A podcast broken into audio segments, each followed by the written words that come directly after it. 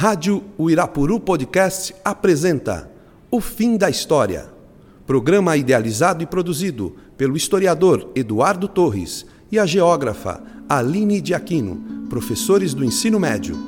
Equipe Gustavo Barros e Rafael Marques. Caía a tarde feito um viaduto e um bêbado trajando luto. Me lembrou o Carlitos, a lua, tal qual a dona do bordel, pedi a cada estrela fria um brilho de aluguel. E nuvens lá no mataborrão do céu chupavam manchas torturadas que sufoco louco o bebado com chapéu coco fazia irreverências mil pra noite do Brasil. Olá pessoal, boa tarde a todos. Estamos aqui de novo com o Fim da História, nosso podcast acadêmico, educativo, social, enfim. Novamente estamos aqui com a professora doutora especialista em solo, Aline tudo bem, Aline? Oi, Eduardo. Olá a todos os nossos ouvintes. Continuamos à distância, né? Continuamos aqui eh, através da ferramenta Google, né? Uma, um podcast virtual. E também estamos aqui com o professor Eric Piscini. Tudo bem, Eric? Mestre Eric.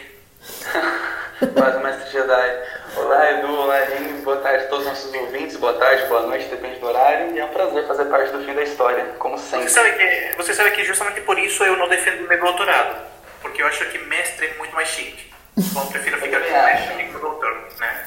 O título de mestre é muito mais. tem uma conotação muito mais forte do que o doutor. Concordo. Pois é, eu, é mais romântico também. Como sou um nome romântico, eu prefiro ser mestre. E não doutor, né? Isso até quando eu defendo o doutorado, né? Quando É. defendo o doutorado, mudar de, de opinião como Ex- político. Exatamente. Você vai escutar um doutor assim, você vai mudar a sua opinião, eu acho. E você vai poder falar assim para as pessoas. Você sabe com quem você está falando? Não, sabe qual é o problema? Sabe qual é o problema? É que se me chamam de doutor é como normal, né? Porque todo mundo se chama de doutor. Então não é muito, Sim. não faz muita diferença, né? Ai, doutor Torres. Doutor, então mestre. banal é o doutor, né? O mestre já é o. Ah, é verdade, né? é verdade. Todo mundo é doutor, é verdade. É por isso que eu é não defendi. Por isso que, faltando três dias para minha defesa, a Unicamp fechou, né? Eu acho que teve uma correlação então com o lançamento desse vírus. É, Pois eu é. acho que não foi coincidência. Não, não, eu não queria sair desse estágio, desse status acadêmico. Pessoal, vamos falar hoje sobre. Vamos dar continuidade ao que a gente falou no último encontro. No último encontro, para refrescar um pouco a memória, a gente falou sobre essa projeção de um mundo pós-coronavírus. Falávamos sobre ah, o mundo se reconstruindo, né? o mundo se desfazendo, se reconstruindo, modelos políticos também passando por esse processo de transformação. Falamos um pouco sobre a confiança nos regimes, nos sistemas econômicos e também nos sistemas políticos, né? E hoje nós vamos dar continuidade a essa discussão falando de outros assuntos também relacionados com o mundo pós-coronavírus. Vamos falar um pouco sobre a desmercantilização de alguns elementos sociais, né? Entenda-se saúde, educação, moradia, né? O assunto da moradia é muito importante também. Vamos falar um pouco sobre, talvez se dá tempo, claro, né? Sobre ah, como o populismo pode ser afetado pelo, por esse mundo que se reconstrui pós-coronavírus, né? Eh, Esse mundo populista carregado de ideologia e nós vemos agora que a ideologia não serve muito para enfrentar uma pandemia, né?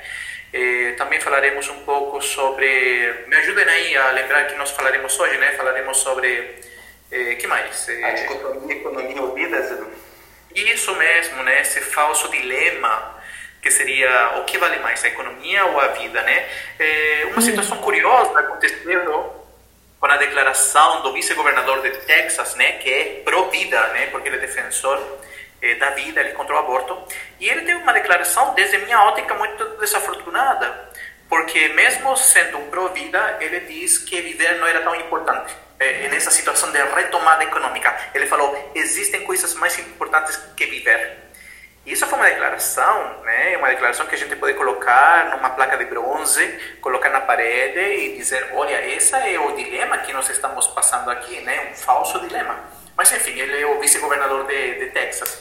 É, e falaremos sobre esses assuntos, né? Vamos dar início a essa discussão. Isso, Mas, a gente vai falar também sobre é, por que, que essas pandemias elas acontecem de forma mais acelerada. Então elas são cada vez mais frequentes, né? Também. É, é nós temos o, o, caso das epidemias, né, que são, claro, longamente mais, mais frequentes, né? Tivemos MERS, tivemos SARS, tivemos H1N1, mas a pandemia propriamente, né, ela, nós tivemos a última em 2018, em 1918, né, se passam 100 anos, para nós termos outra pandemia, uma pandemia que talvez a gente deveria estar preparado para enfrentar tínhamos todos os mecanismos e as ferramentas para enfrentar, tínhamos eh, bastantes alertas, inclusive feitos por políticos, mas o mundo não reagiu. E isso estamos tentando, bom, talvez a gente não chegue a discutir esse assunto, mas como aconteceu, a gente tem que mais ou menos pensar como será esse mundo que vem pela frente. Aline, começamos com você? Bom, é, essa, essa esse dilema né, que foi colocado de salvar vidas né, ou a economia, então na verdade são duas. Não, não existe esse dilema, né? O que a gente tem é que é, eles são é, integrados, interligados. Então isso é falso, porque é, você teve essa necessidade de, de isolamento social, né?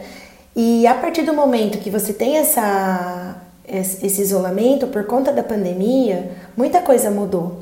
O consumo mudou, os investimentos mudaram, a, a produção mudou, né? E diante dessa situação, o que é necessário fazer é uma elevação dos gastos de orçamento público para poder aumentar o número de leitos, garantir os testes, é, aumentar o número de respiradores, que é o que os Estados Unidos está fazendo, né? Eles adotaram uma, o que eles chamam de reconversão industrial, né? Que é quando você coloca essa necessidade de produzir apenas esses itens, então é, é necessário esse tipo de, de, de, ação e também a General Motors, ela vai ter que, se eu não me engano, a General Motors, que eles colocaram a lei de proteção, né, o Trump. Então, a General Motors ela vai ter que priorizar a produção de respiradores para a Covid-19. Então, é, você tem uma, uma mudança diante dessa, dessa pandemia, mas agora o, o impacto na, na economia ele já aconteceu, né? Então, diante desse, desse isolamento, o impacto ele já aconteceu. Agora, o que deve ser feito é do meu ponto de vista, né? Tomar condições, né? Dar condições para que a economia ela tente caminhar, né? E aí essa, essa economia tentando caminhar, essa lógica de você dar uma renda básica, né, de cidadania às pessoas que, que precisam, né? E uma linha de crédito emergencial com juros muito baixos, próximos a zero, para que as pessoas elas possam também, né, pagando salário e, e, automaticamente elas estão se cuidando, mas também você mantém um mínimo, né, é, de giro no país. Não sei se eu fui muito clara. Perfeito. Eu acho também, só para complementar um pouco, surfar nessa, nessa fala da Aline, eu também acho que essa falsa ilusão, né, esse falso paradoxo de você trabalhar na economia ou trabalhar para salvar vidas no meio de uma pandemia como a nossa que nós vemos atualmente é falsa. E basta nós analisarmos como que o mundo vai se portar frente a isso.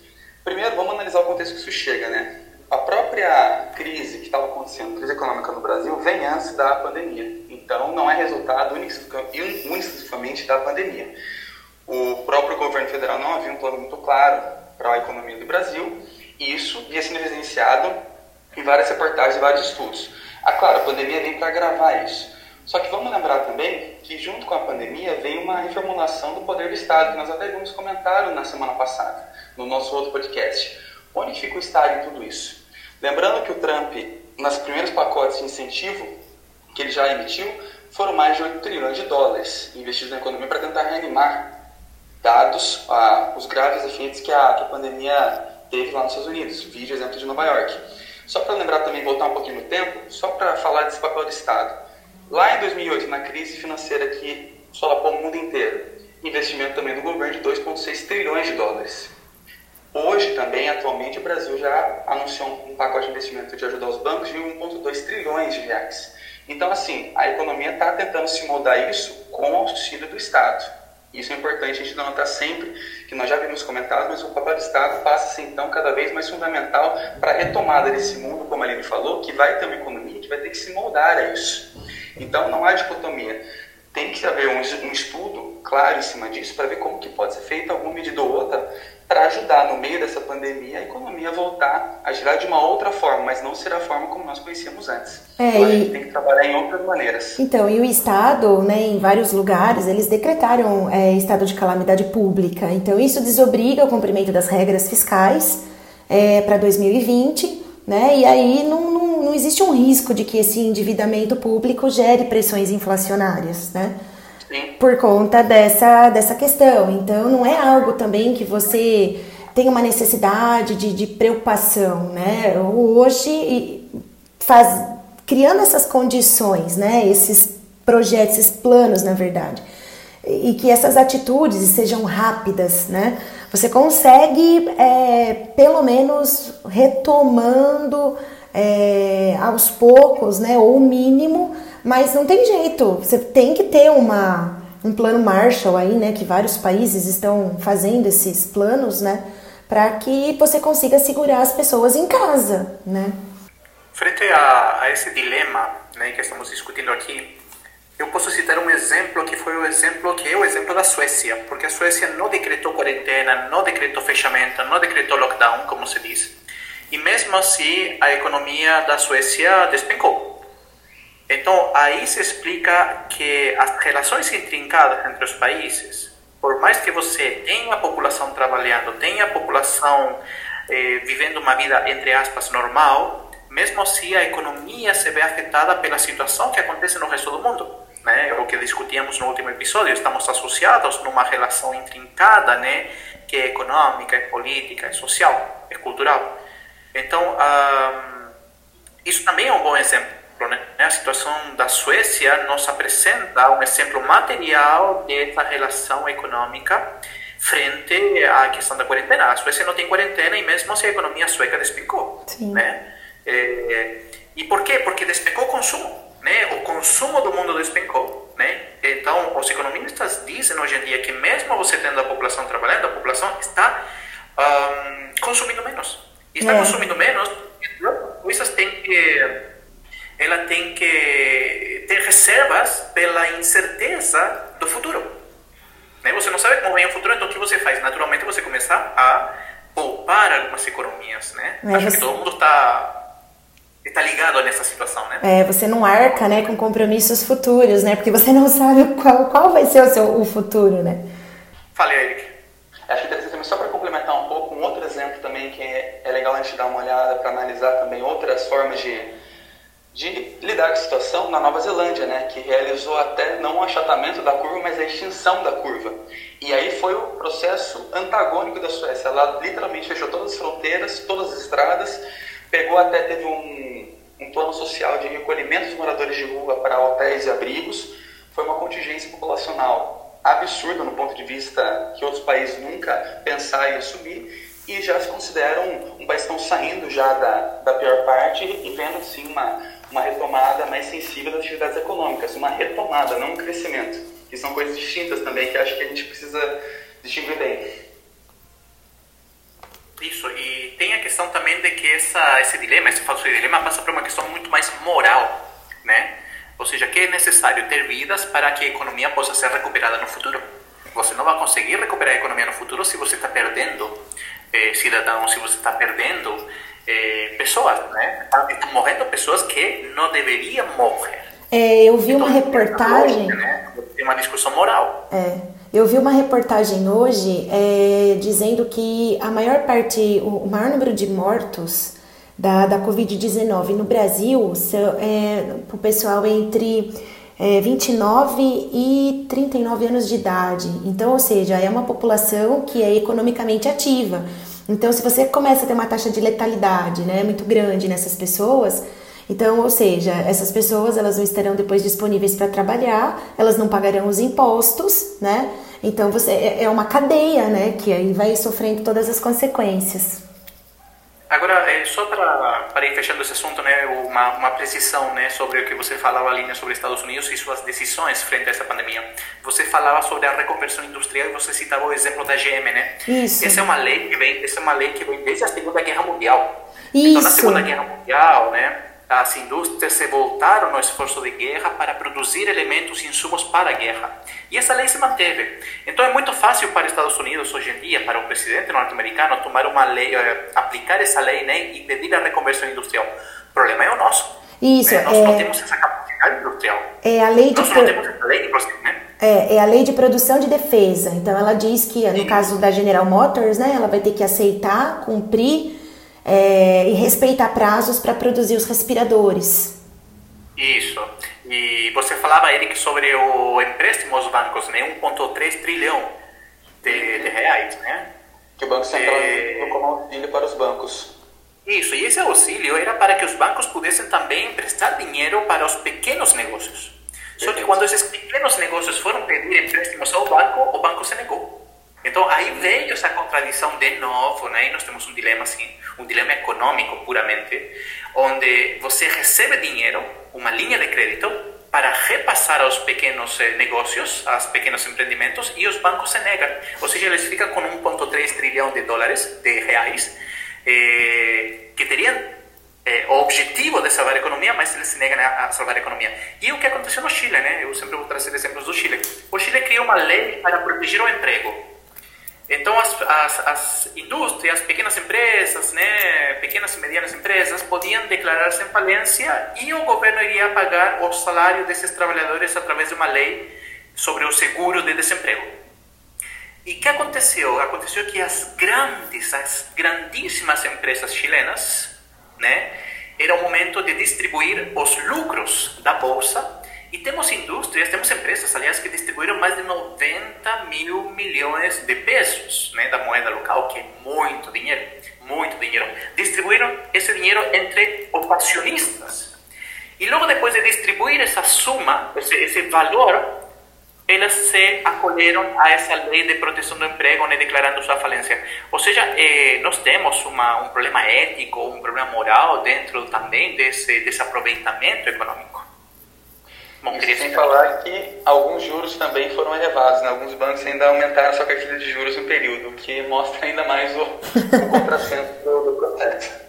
Pois é, vamos terminar esse assunto sobre a questão do dilema, né? Já acreditamos que eh, nós precisamos de gente viva para recuperar a economia. Segundo, temos exemplos de países que não fecharam, que mantiveram sua vida normal e estão em colapso econômico porque a situação é global. E temos outros que fecharam, que salvaram as vidas e que agora iniciou o caminho para a recuperação, como o caso da Nova Zelândia.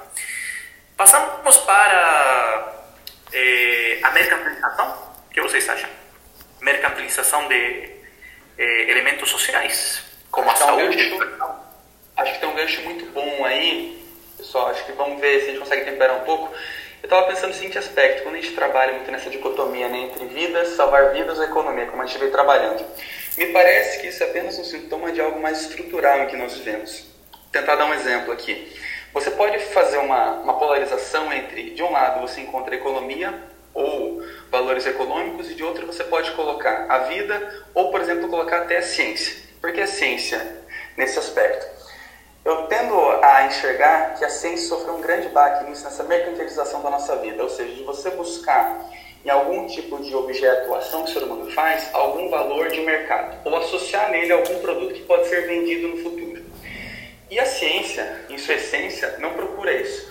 O objeto de estudo da ciência, a natureza, e estudar fenômenos ao seu redor, não busca, em primeira instância, obter um produto para ser vendido em algum lugar Não busca em primeira instância algo que vai ter um valor de mercado ou que vai ter um retorno de lucro para uma dada empresa. A ciência busca em primeira instância estudar a natureza. As ciências humanas vão estudar as relações entre as relações sociais, as relações entre os países e por aí vai. Então, o foco do objetivo, eu acho que é até meio poético, mas eu acho que dá um gancho bom, que seria a primazia do estudo pelo conhecimento em si, não por um foco de obter lucro obter alguma margem econômica em cima disso. E parece que a ciência foi grande abalada nisso, tanto que alguns anos atrás a própria FAPESP começou a limitar um pouco as bolsas que ela conseguia fornecer para algumas universidades, colocando o seguinte, o seguinte critério: olha, se a pesquisa tem alguma coisa, uma aplicabilidade prática, ela será fomentada. Se ela não tem, aí ficaria um pouco mais difícil. Ora, mas fica difícil você pensar em pesquisa científica só naquelas que já têm uma aplicabilidade direta. Às vezes a pesquisa está aí para você procurar aplicabilidades e não já tendo uma predisposição a uma delas. Então, acho que muito mais do que uma dicotomia vida, ciência contra economia, eu acho que tem uma dicotomia porque o valor da economia e o valor do capital em si na nossa sociedade ganha um valor muito alto. E isso acaba permeando todas as relações que nós temos. É. Eu acho que é um debate ruma um pouco para isso. Tem também, Eric, não tava, não tinha uma. Eu lembro que, que quando eu estudei faz tempo, né? Mas tinha também a ideia de patente, né? Então, se o seu Sim. projeto ele de repente gerar, gerasse uma patente, então a chance de você conseguir uma bolsa. Conseguir uma bolsa nesse momento era maior. Era maior. Com certeza. É. E isso é clássico, se a gente for. De novo, acho que seria até um debate que pode ser interessante, essa dicotomia também, ciências exatas contra ciências humanas. O que é, para onde é e de onde veio isso. essa, essa discussão. Mas isso basta você ver a linha de pesquisas, ou melhor, a linha de investimento para pesquisa em ciências exatas e comparar com ciências humanas em qualquer universidade você vê que o investimento em ciências humanas é bem menor do que aquele efetuado em ciências exatas. Há o contraponto que dizem, ah, mas um laboratório de ciências exatas, ciências naturais é muito mais caro do que um laboratório de ciências humanas. Ora, tudo bem, é claro que há divergência entre cada um dos campos, mas dentro das próprias ciências exatas há discrepâncias. Se você pegar as ciências básicas, fundamentais, ciências naturais, física e química, e comparar o nível de investimento que essas ciências têm em detrimento das engenharias, você vai ver também uma segregação dentro da segregação. Que as ciências básicas também não têm tanto financiamento quanto as engenharias que têm uma aplicabilidade bem mais direta do que, por exemplo, um físico teórico, um físico de partículas, dando um exemplo básico. Então, acho que é interessante caminhar para uma discussão que leve todos esses tópicos em conta. Tanto porque nosso laboratório nas ciências humanas é o banquinho de uma praça, né? Então, fica bem mais, fica bem mais barato. É, na geografia, é, na, na, geografia, quando era a, a geografia física, que daí é, a parte da geografia que sempre eu me dediquei, é, a gente sempre tinha bolsa, mas o pessoal que estava na, na, na, geografia humana, na geografia econômica, lutava muito para conseguir bolsa porque era muito difícil, assim, tinha uma dificuldade muito grande disso.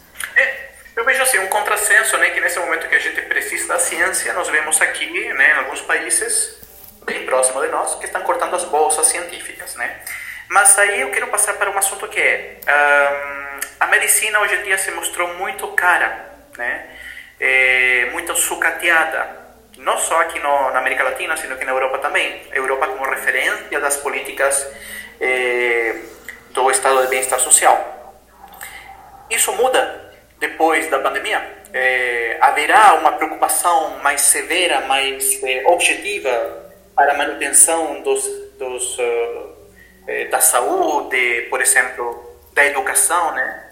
Olha, eu acho que no mundo pós-corona, como a gente havia comentado também no último programa que nós fizemos, e eu gosto muito ainda da metáfora do divã, né, que a gente vai ter que se colocar um pouco na análise e começar a repensar as nossas relações e como nós entendemos o mundo que nós vivemos, eu acho que circula três eixos que vão sofrer estruturas, que vão sofrer mudanças em estruturas muito grandes. Primeiro, a noção de Estado, como nós já bem colocamos. Essa visão de Estado vai ter que ser revista.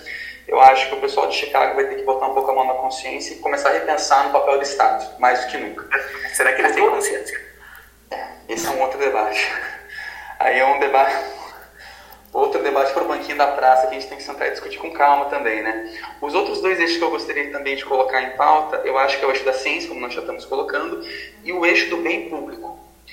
E nessa noção do que é um bem público, entra essa parte da saúde e da ciência.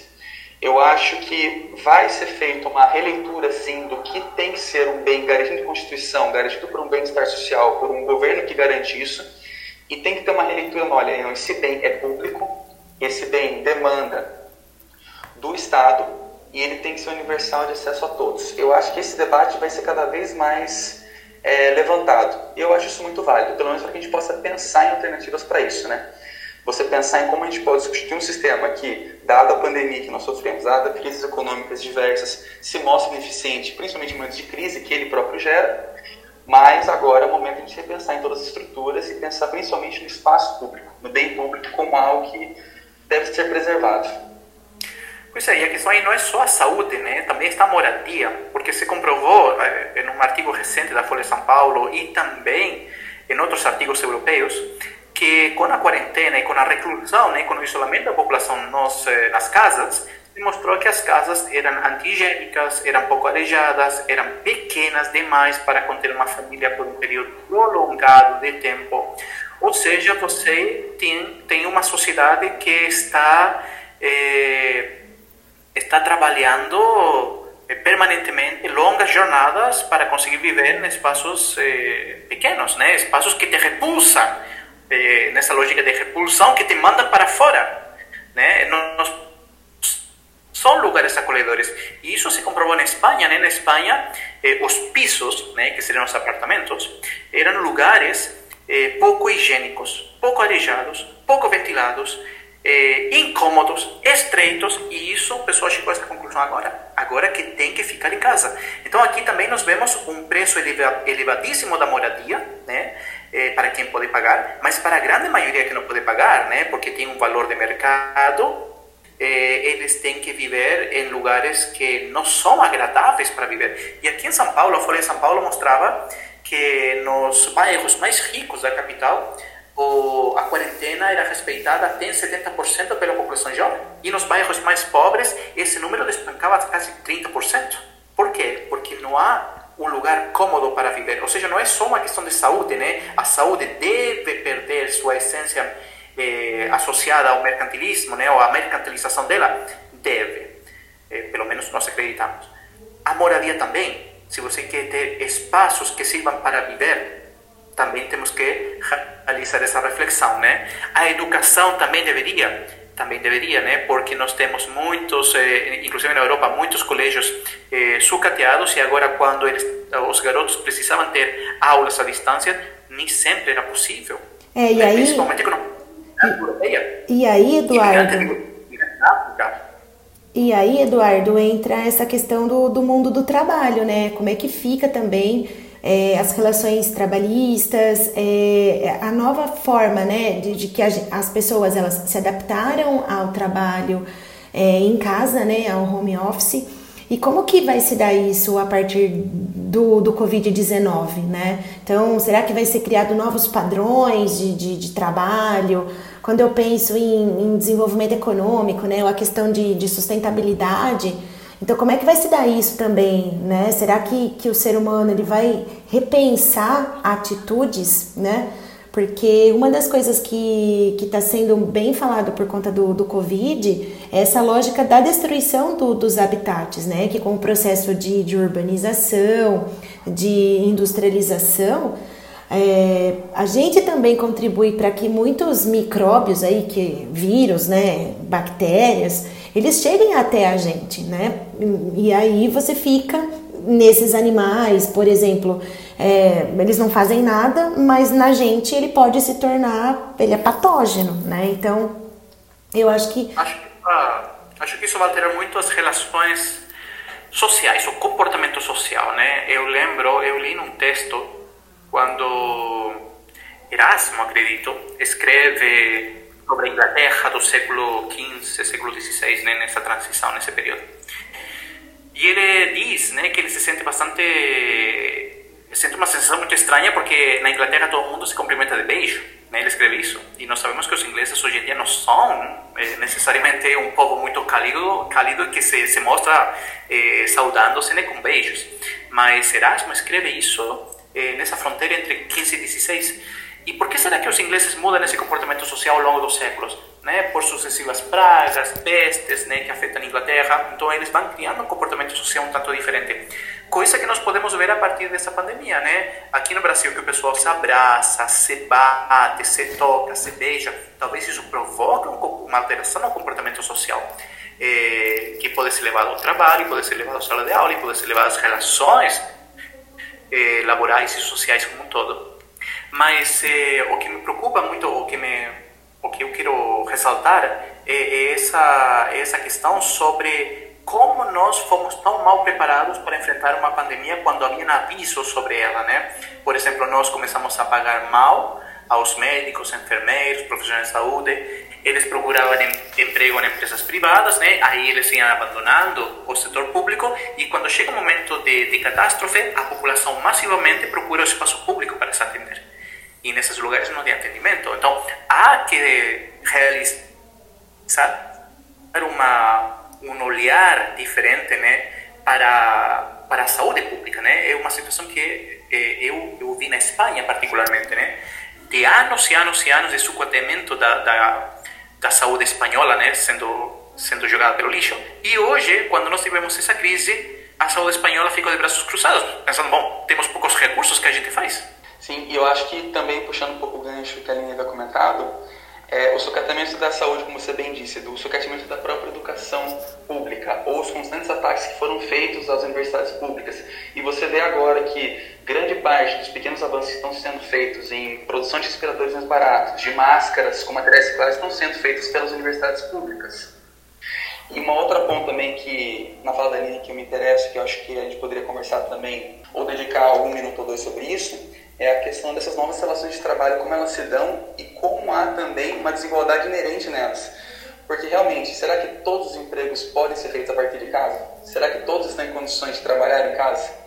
Havia, havia uma a, havia uma proposta né, que era que cada vez os empregos seriam automatizados. Né? Em Califórnia era um exemplo disso quando nós tínhamos alguns anos já que não havia mais caixas de supermercados, né? Que você ia ao supermercado, comprar e você pagava sozinho, né? Que inclusive aqui em Sorocaba também temos alguns supermercados que estão, estão aderindo a essa, essa prática. Mas no momento de crise, quando você precisa gerar emprego, essa automatização já não presta.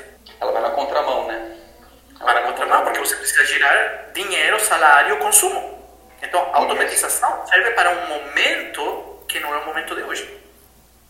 Sim. E a própria questão, até pensando dessa da inclusão digital mesmo, quem pode ter uma aula, uma EAD, uma aula online? É aquele que tem acesso à internet, que tem um aparelho na sua casa que pode ter esse acesso. Será que todos os alunos, todas as pessoas teriam acesso a isso? É não, e não é só, e não é só aluno, sino que o professor também precisa ter. Sim. E outra ainda, e isso virou um exemplo clássico até por conta do, do projeto de renda básica que o que o governo aprovou 600 reais, você veja a confusão que foi para fazer esse dinheiro chegar até a população, que eventualmente também não tinha como receber esse, esse dinheiro, não tinha um cartão da caixa, ou não estava nem com o CPF cadastrado, ou seja, há um problema aí de inclusão digital que nem toda, uma grande parcela da população está à margem desse movimento, né, faz muito tempo. Então eu acho que isso serve também como um acelerador para a gente olhar para problemas que já existiam, mas que agora ganham um contorno extremamente drástico. Aline, sobre, sobre os governos populistas, como eles serão afetados, como, como as, as ideias populistas podem ver-se afetadas eh, com esse mundo pós-coronavírus. Né? Eu começava falando logo no início desse, desse encontro que o populismo se sustenta principalmente nas bases ideológicas, num discurso ideológico. E nós vimos que a pandemia não se pode enfrentar com ideologia. É. Né? Puramente ideológico. É, a, a pandemia, a, assim, qual governo funcionou, né, para a pandemia, eu acho que ainda a gente não tem uma, uma visão muito clara, né, disso. Mas eu acho que ela deu uma desculpa e até uma oportunidade é, de, de, entre aspas, destruir instituições democráticas mais rápido, né, de forma mais ampla. Então, na Hungria, por exemplo, né, o Viktor Orbán, ele aboliu o parlamento e a liberdade de expressão. É, lá nas Filipinas, né, o Rodrigo Duterte, ele, o Congresso aprovou leis que dão mais poderes a ele, né? É, ele então, pode matar gente na rua, né? Isso, exato. Ele pode matar gente na rua. Então, assim, é, existe, eu acho que uma uma possibilidade aí, né, diante dessa situação, uma possibilidade pessimista e uma otimista, né, que é essa. E por outro lado, né, antes disso, você tem governos, por exemplo, a China, ela falhou, né, a gente até discutiu isso já no, no início da crise. O Irã, por exemplo, existe uma falta de resposta muito grande para a população, né? Em Israel, por exemplo, o avanço da, da Covid, ele se dá principalmente por conta dos judeus ortodoxos, né? Porque eles é, são muito resistentes a. Eles não assistem televisão, então eles são resistentes à quarentena. Então, e a, as famílias são muito numerosas, né? Porque eles não usam métodos contraceptivos. Então, isso acaba é, contribuindo mais ainda para um avanço muito grande da, da doença. É, a Coreia do Sul conseguiu lidar com a pandemia, né? A princípio, né? É um país aí que a gente está vendo que está conseguindo lidar. Agora, de forma otimista, né, eu vejo assim, as pessoas reconheçam o dano e se rebelem. Uma visão otimista. Agora, uma visão pessimista é essa das pessoas se alinharem às bandeiras e a esses governos, né? Mesmo que seja incompetente, né? E aí isso é a ideia de que o mundo é perigoso, né? Então, você tem essas duas visões aí a partir desse, desse populismo que a gente está vendo. Não sei se eu fiquei, foi bem claro assim.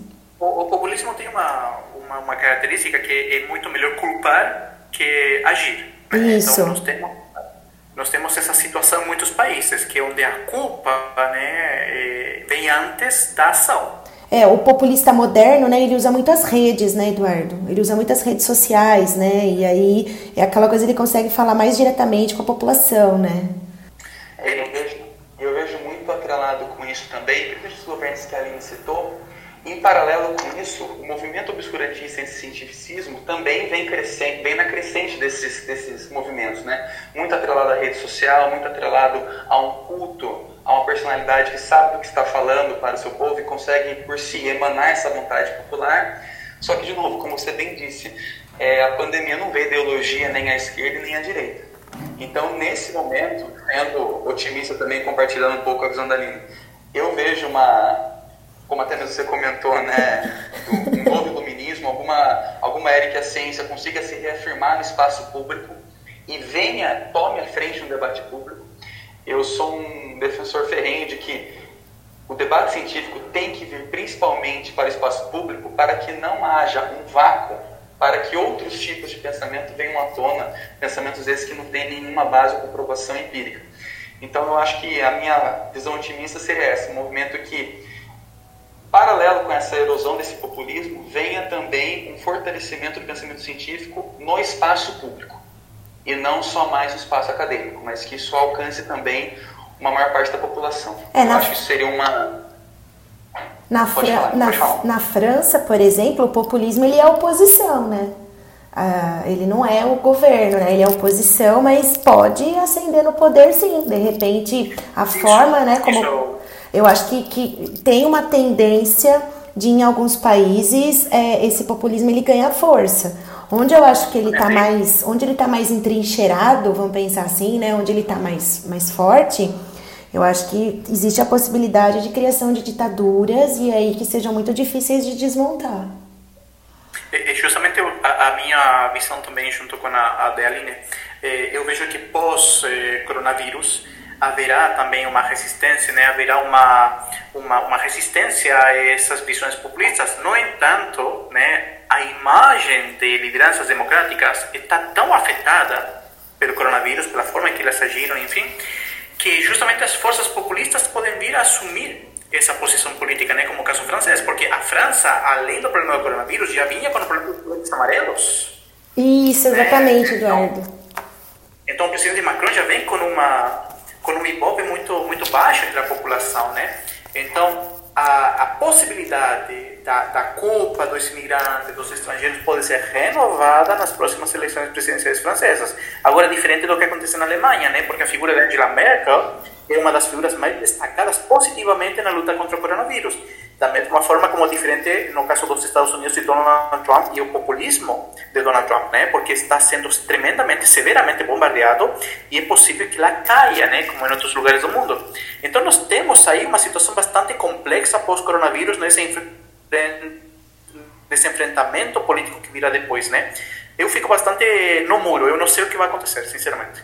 É, eu pensei nessas duas visões, assim, né? E eu li também bastante sobre o assunto. Então, eu, eu concordo, assim, com essas duas visões. Pode acontecer tanto uma quanto a outra. Isso a gente está falando muito sobre que, que, não haverá mercantilização de alguns setores, estamos falando de que a ciência se vai impor, estamos falando de que o populismo pode ser derrubado, mas sinceramente eu acho que eu acho que eh, as relações capitalistas se mantêm, se vão a renovar, a população vai sair com sede de consumo depois da quarentena e tudo o que nós estamos pensando agora é só projeção do horóscopo. Somos bons astrólogos. Né? É, astrólogos. Não, é o que nós desejamos, é o que nós pensamos enquanto professores, acadêmicos, pesquisadores. Mas o comportamento humano, ele é, ele, ele, ele é difícil de, de, de predecir, né? É, é. Ah, é um ponto então, de inflexão, na verdade, né? Um ponto de inflexão. O que vem depois, acho que. Tá Porque a gente pensa, né? O laboratório que consiga a cura para o coronavírus, a gente pensa, ah, que bom, a ciência tem tudo, conseguiu. Mas ele vai lucrar uma quantidade de dinheiro impressionante com isso. Sim. A indústria farmacêutica, então, já está gerando valores pois absurdos é. em relação a pesquisa e investimento já. Justamente, né? E, então, e, e, tudo isso que nós estamos falando, né? Nós chegamos a falar sobre o aquecimento global, né? Que o aquecimento global será será reduzido, né? Esse aquecimento será mais controlado. Mas uma vez que termine todo esse processo do coronavírus, as indústrias vão começar a queimar petróleo, talvez com muito mais eh, afinco que antes no intuito da recuperação econômica. Então, nós estamos numa situação de previsão de um mundo que virá, mas não sabemos certamente como esse mundo se vai comportar. É, é isso mesmo. Mas é assim, para, para terminar o programa de hoje, assim, bastante pessimista. é, eu já falei, a gente não morre de tédio no Brasil e em nenhum outro lugar, né? Muito bem, acho que a gente vai ficando por aqui. Ainda faltaram os assuntos, não dá para tratar tudo do coronavírus. Acho que no próximo episódio, no próximo encontro, a gente já vai falar outros assuntos eh, fora do coronavírus, né? Pensemos que o Enem foi mantido, né? A data do Enem foi mantida, então temos que recuperar esses assuntos acadêmicos variados. Pensemos que já nos aproximamos para o segundo semestre, né? Estamos em maio, já estamos iniciando maio, né? Então, acredito que para o próximo encontro nós teremos outros assuntos que podem vir a se aproximar ao coronavírus, mas tentaremos eh, democratizar mais outros assuntos também presentes nesse podcast. Tudo bem com vocês? Tudo bem. É difícil, mas vamos, vamos firme. Vamos, vamos, vamos lá, seguir. Né? Oh, vamos para frente. do coronavírus, mas... Pessoal, muito obrigado pela presença de vocês. Rafael, estamos com saudades de você. Muita saudade. Verdade. É, um pouco saudade de todo mundo, né? Saudade da escola, saudade da, de pegar a canetinha e escrever, de ligar o Nossa. som, né? De passar vídeos, enfim, estamos com saudade de tudo isso. É verdade. Subir a escada. Você subiram as escadas, um monte de escadas. Ah. É, mas, enfim, saudade dos professores, da dos professores, da máquina de café, né? Enfim. E, mas precisamos de disciplina. Né? Nesse momento precisa contar com nossa disciplina e temos que promover essa disciplina para surgir, para sair mais forte de toda essa situação. Garotos, qual é o nosso e-mail? O fim da história, arroba colégioirapuru.com.br. Ó, oh, Eric, na próxima vai ser você, eu não Obrigado, vou falar. Não, vai ser eu, dúvidas, críticas ou sugestões, né? Ou apenas alguma. Isso. Algum comentário carinhoso comentário. também já basta. Isso, uma recomendação de filme. Podemos recomendar filme a partir da próxima semana.